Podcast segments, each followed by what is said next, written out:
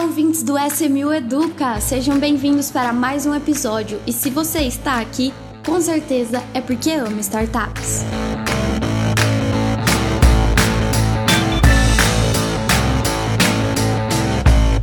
Olá, pessoal! Hoje nós vamos falar sobre líderes de rodadas de investimentos, né? Nós estamos aqui com o Rodrigo e com o Oscar. Tudo bem, pessoal? Olá, pessoal, tudo bem? Prazer aqui novamente, ouvintes, amigos aqui, Marília e Oscar. Vamos lá, vai ser bacana. Boa tarde, pessoal. Prazer estar aqui novamente também. Vamos falar aí sobre os investidores líderes de rodada, que são muito importantes. Exatamente. Então, como a gente já adiantou aí o, o tema, eu venho com a primeira pergunta para vocês, que é o que significa, né, ser um líder de uma rodada de investimento. Boa pergunta. Vamos lá, começar pelo, pelo começo né? O investidor líder, ele acaba fazendo um papel, acho que é difícil explicar o investidor líder sem explicar é, o que é um sindicato de investimento. Mas o líder, como a palavra diz, é, é alguém, né, uma instituição, uma pessoa que está fazendo um aporte mais relevante, né, é, e que além do dinheiro ele ele vai emprestar né, algum conhecimento, seja sobre investimentos, né, sobre crowdfunding, só como investir em venture capital, ou também um conhecimento que ele vai emprestar para a startup em relação ao setor que ela está. Né? Então, alguém que já trabalhando naquele setor, que tem interesse né, em ajudar a desenvolver aquela startup, é, de repente entende ali de logística, entende de tecnologia, alguém que está realmente um pouco casado ali, bem familiarizado com o tema da startup. Então, o líder é essa pessoa né? ou essa empresa, pode ser uma pessoa física ou uma pessoa jurídica. Este é o, é, é o líder que a gente está mencionando aqui. Eu acho muito importante mencionar também essa questão justamente do sindicato de investimento, né? Que foi aí o grande ponto de virada para o crowdfunding se tornar realmente muito importante no investimento em startup em geral, né? Que a gente, é, o investidor líder ele centraliza essa comunicação com a empresa no sentido de representar os outros investidores, né? Então é, ao invés de um venture capital negociar com um investidor, é investidor que entra na rodada de crowdfunding, ele negocia diretamente com o líder que representa os interesses de todo o sindicato, né? Por isso que é tão importante para esse investimento, justamente para não ter esse trabalho de negociação tão complexo com tantas pessoas diferentes. Perfeito. É, eu acho importante ressaltar que o tema que a gente está trazendo hoje é justamente porque muita gente pergunta qual a diferença é, entre líderes das rodadas e os investidores tradicionais, que entram como é, realmente como apenas investidores, né? Então eu queria que vocês destacassem, por favor, os principais pontos de diferença, de divergência entre eles. Vou falar um aqui, vou deixar os outros, os demais aí pro Oscar, que é do comercial e entende bem aí também, né, como, como falar. Mas uh, acho que um, uma das, das, da, das grandes diferenças, né, acaba sendo que o, o líder, ele tem um valor mínimo para ele aportar, né? É, e um mínimo maior do que o mínimo da rodada, né? Então, se uma rodada, por exemplo, o valor mínimo é de 5 mil, 3 mil ou mil reais, o mínimo do líder acaba sendo 5% do valor alvo da oferta. Né? O valor alvo não 100%, aquele 66%.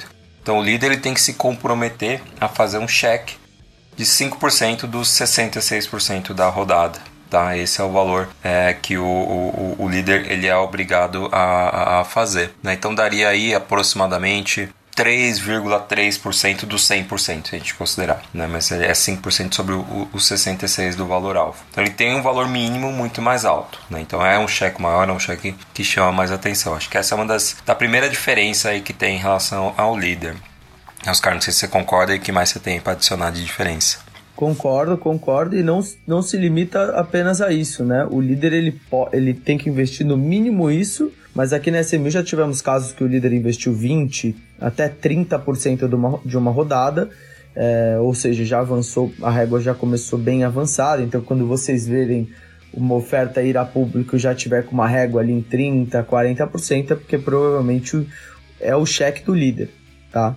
É, então o líder é muito importante para as rodadas, tanto por dar essa confiança de que um investidor mais qualificado, mais profissional entrou nessa rodada é, com um cheque alto antes dos, dos outros investidores.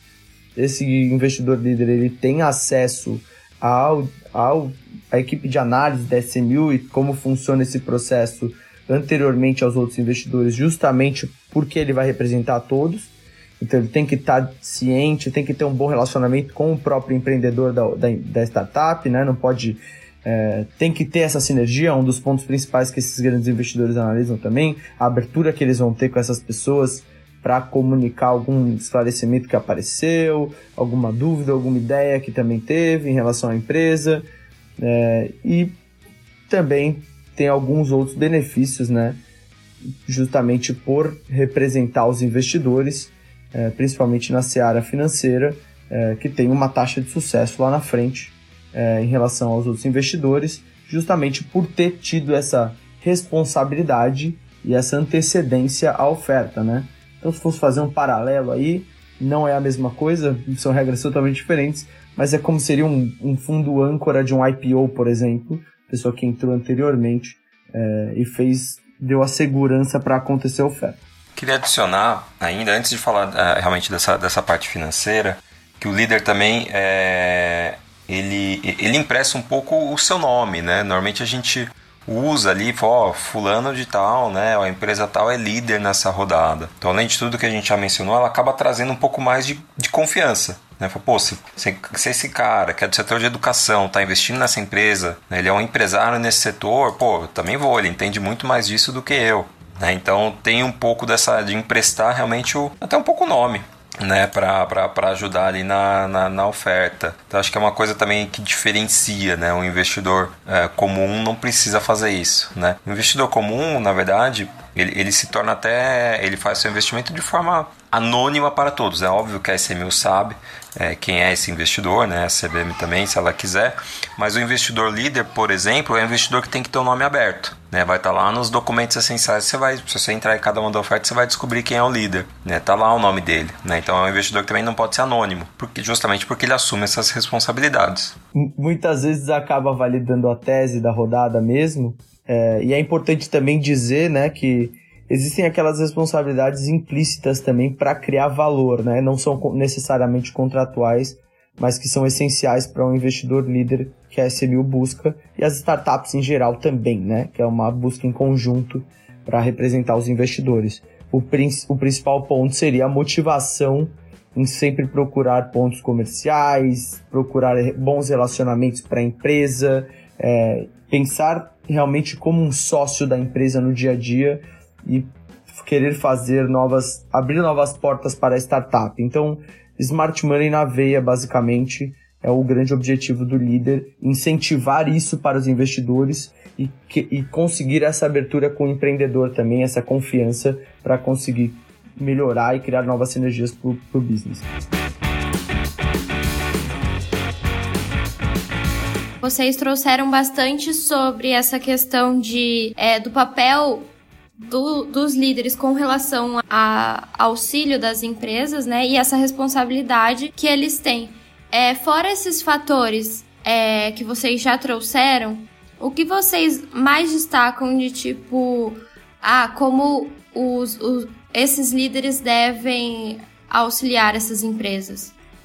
Acho que o auxílio, é, ele, ele, vem. Como, como esse, esse, esse investidor ele entra é, é, um dos poucos casos né, que o investidor ele fica sabendo da, da oferta antes mesmo dela começar, né? Porque aí não, não tem jeito, né? Ele, ele acaba vendo antes, porque senão ele não consegue ser líder, né? Ovo ou galinha, né? Quando vai para o público já tem que estar o nome do líder lá. Então ele, obviamente, ele teve que aceitar e, e concordar com o que está lá antes. Então o fato dele olhar antes e ele sendo uma pessoa ou da área é, ou, ou, conhecimento financeiro, ele acaba dando muitas dicas sobre, às vezes sobre a própria oferta. Então, às vezes ali alguns pequenos ajustes, né, ele, ele pode dar de é, orientação para o empreendedor. Pô, por que, você não capta mais? Por que, você não capta menos? Valuation, né? Então, ele pode ter um, um, alguns insights legal, legais que esse investidor líder pode dar. É, esse investidor líder, o que é esperado também é que ele Normalmente são pessoas que têm uma rede de investidores muito grande,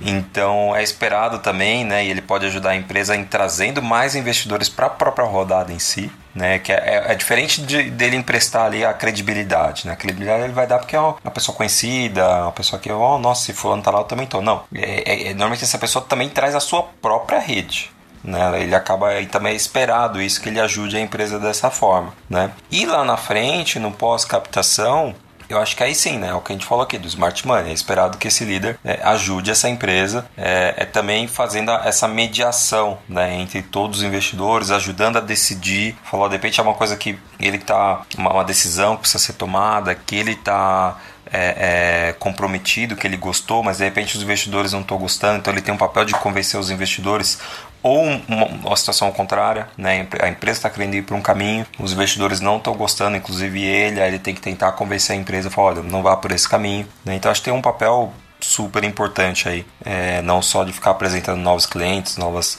fontes de receita, mas tem esse papel aí consultivo mesmo, em, em todas as etapas. Até para SMU e para o próprio empreendedor também na hora da venda da oferta, né? Como ele tem acesso à empresa anteriormente aos investidores, ele tem acesso ao empreendedor de uma forma mais privada, né? Até para entender o relacionamento, ele vai ser a primeira pessoa que vai trazer as objeções para a gente.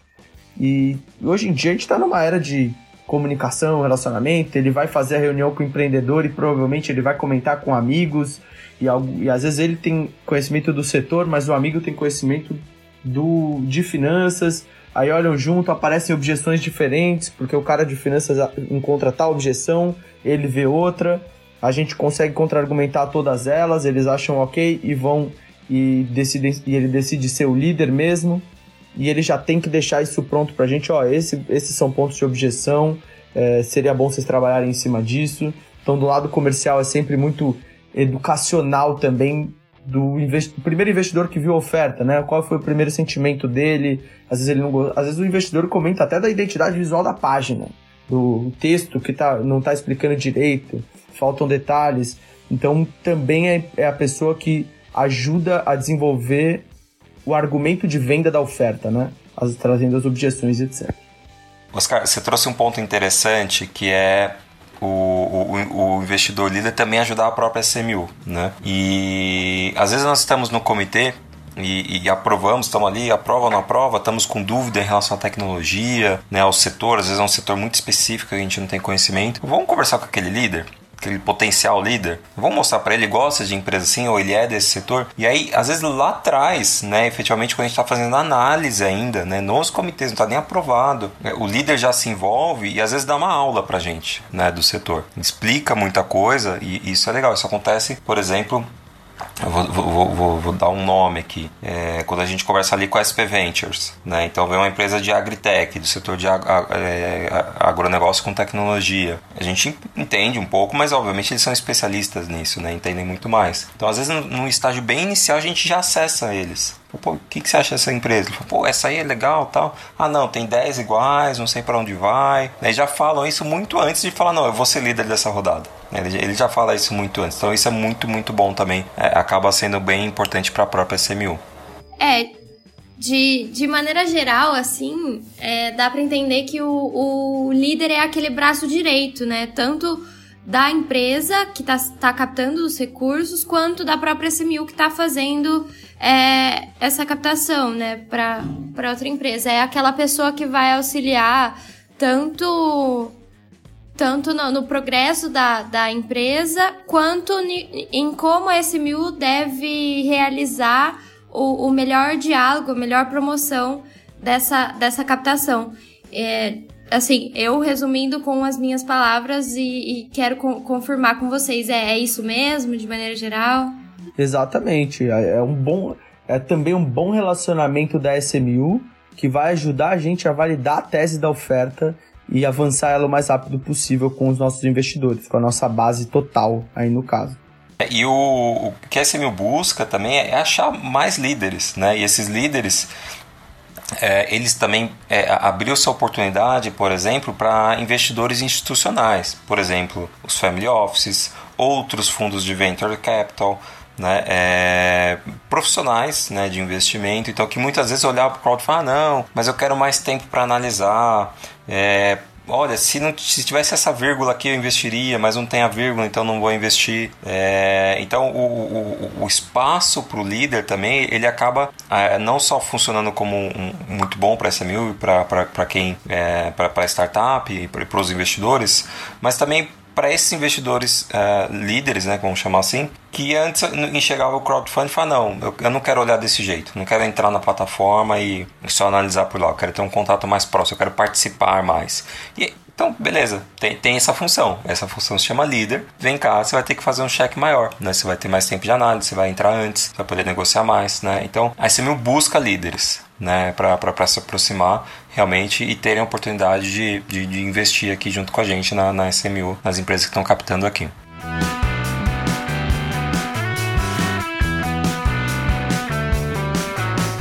Entrando um pouquinho mais num ponto que vocês já tocaram no assunto anteriormente, mas para a gente falar um pouco mais especificamente, como é o retorno financeiro para esses líderes? Perfeito, Marília. Um ponto importante, né? O pessoal sempre busca um retorno interessante no investimento. Nesse caso, por fornecer um cheque maior, acaba tendo uma pequena vantagem sobre os outros investidores. É, basicamente, o, o, líder ele tem como direito é, perante as responsabilidades que ele tem como líder, que seriam representar os investidores na hora de uma negociação e etc., ele tem direito a uma taxa de sucesso na hora do retorno.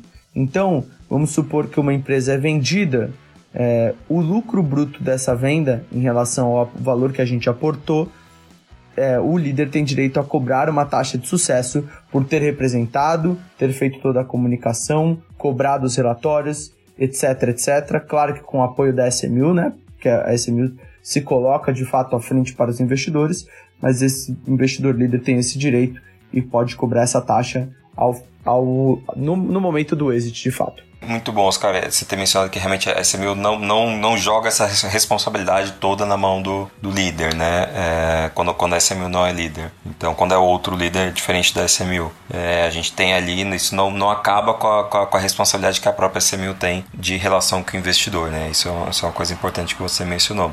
E outra que eu queria mencionar, assim, é, o FII de, de, sucesso né, ele é devido ao líder, então quem paga é, é, o só quando a operação dá muito certo e os investidores têm seu retorno de volta, vai ter um percentual ali que vai ser pago ao líder, é, ou seja, o FII de sucesso é pago pelos investidores e o FII da captação é pago pela empresa, né? por isso que a gente sempre menciona que quem paga a captação inicial ali é sempre a empresa, sai dela o FII, mas do, do investidor sai para pagar é, remunerar o líder lá na frente, quando a empresa for vendida, quando tiver novos aportes, etc. Naqueles, quem não souber, checa aí nosso crowdfunding, nosso podcast que explica sobre os êxitos no crowdfunding, vai estar tá lá. É, mas é importante falar também que é só isso, né? O, o, o, líder entra nas mesmas condições, é o mesmo valuation, é o mesmo contrato, né? exatamente um, as mesmas coisas, né? Ele, foi, ele entrou lá e, e gerou a fatura e pagou igual todo mundo. Né? Então isso é importante mencionar, não tem nem nada a mais além disso do que a gente está falando. Tá? Ele entra realmente na mesma rodada. Além de alguns deveres a mais, né, que o, que o líder tem que completar o, o seu papel como investidor. Isso, é deveres, sim. Mas é vantagens, é, é essa, é essa vantagem de você ter um feed de performance. Ele não tem valuation diferente, não tem contrato diferente, não tem nada. Ele, ele pode, pode até ter alterado lá atrás, ter, ter tido a oportunidade de mudar o valuation, mas se ele mudou, ele mudou para todo mundo. Não foi só para ele. Se ele mudou alguma condição contratual, ele mudou para todo mundo. Não foi só para ele. Né? Melhorou para todo mundo. Né? Ele aportou a experiência ali e melhorou para todo mundo. Bom, eu acho que de maneira geral, pessoal, a gente conseguiu responder essa, essa, essa dica de, de tema que veio de um de nossos ouvintes, né? Ele sugeriu que falássemos um pouco, um pouco mais sobre líderes de, de rodada de investimento. Então eu queria agradecer vocês.